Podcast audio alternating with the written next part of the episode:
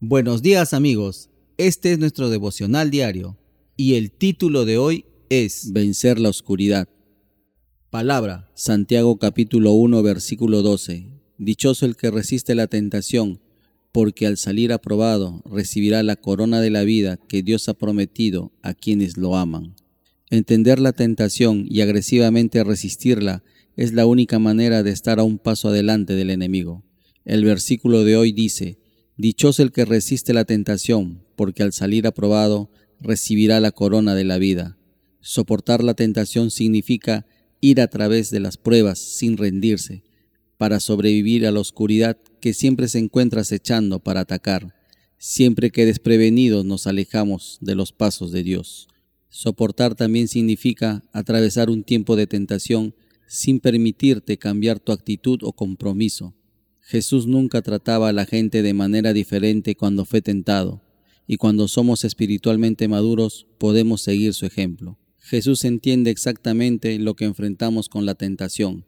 A veces Él permite que enfrentemos las tentaciones para que Él pueda llamarnos la atención en las áreas de debilidad en nuestras vidas y ayudarnos a superarlas. La única forma en que puedes tener todo lo que Jesús quiere que tengas es convirtiéndote en lo que Él te creó para ser y esa madurez viene a través de las pruebas. Así que decídete a ser paciente y ponte firme bajo la tentación por la gracia de Dios.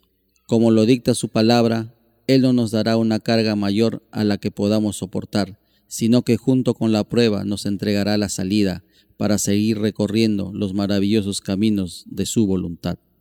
Ahora terminemos este tiempo especial de devocional haciendo una oración.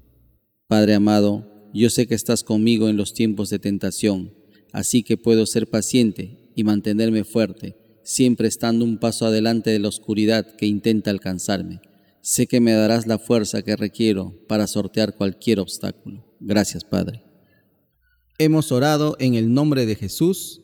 Amén, amén y amén.